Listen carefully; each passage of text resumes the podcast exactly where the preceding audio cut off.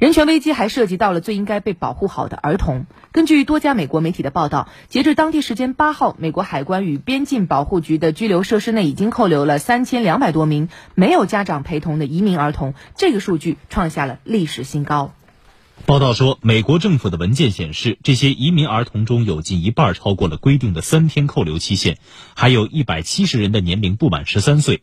根据规定。美国难民安置办公室有法律义务，在这些儿童被扣留的七十二小时内，将他们安置在该机构运营的难民收容所内。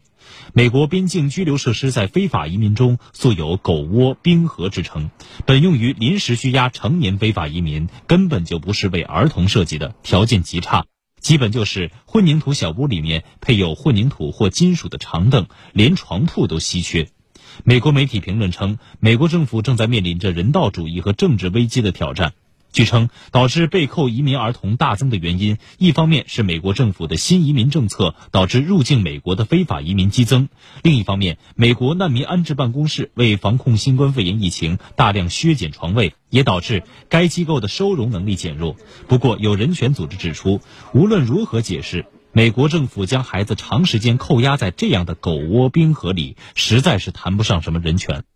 事实上，如何对待移民儿童，美国政府一直以来的政策饱受诟病。二零一八年四月，特朗普政府开始实施针对非法入境者的零容忍政策。根据这一政策，边境执法人员在抓捕未成年非法入境者后，强制将他们与同行的父母或监护人分开，另行安置；而他们的父母或监护人则被集中关押，面临审判甚至遣返。零容忍政策造成儿童与家人骨肉分离，给孩子们造成的生理和心理创伤难以愈合。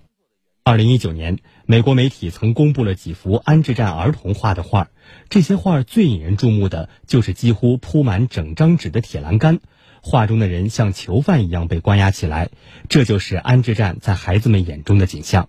安置站儿童的生活条件之差令人震惊，几十个孩子挤在一个房间里，他们只能吃到冷冻三明治和腐败变质的食品，婴儿们没有任何营养补给，孩子们被迫相互照看。不少美国媒体把移民儿童安置中心比作关儿童的笼子、集中营。如果看到那些照片，真的是触目惊心。嗯，难怪美国媒体评论称，美国政府正面临着人道主义和政治危机的挑战。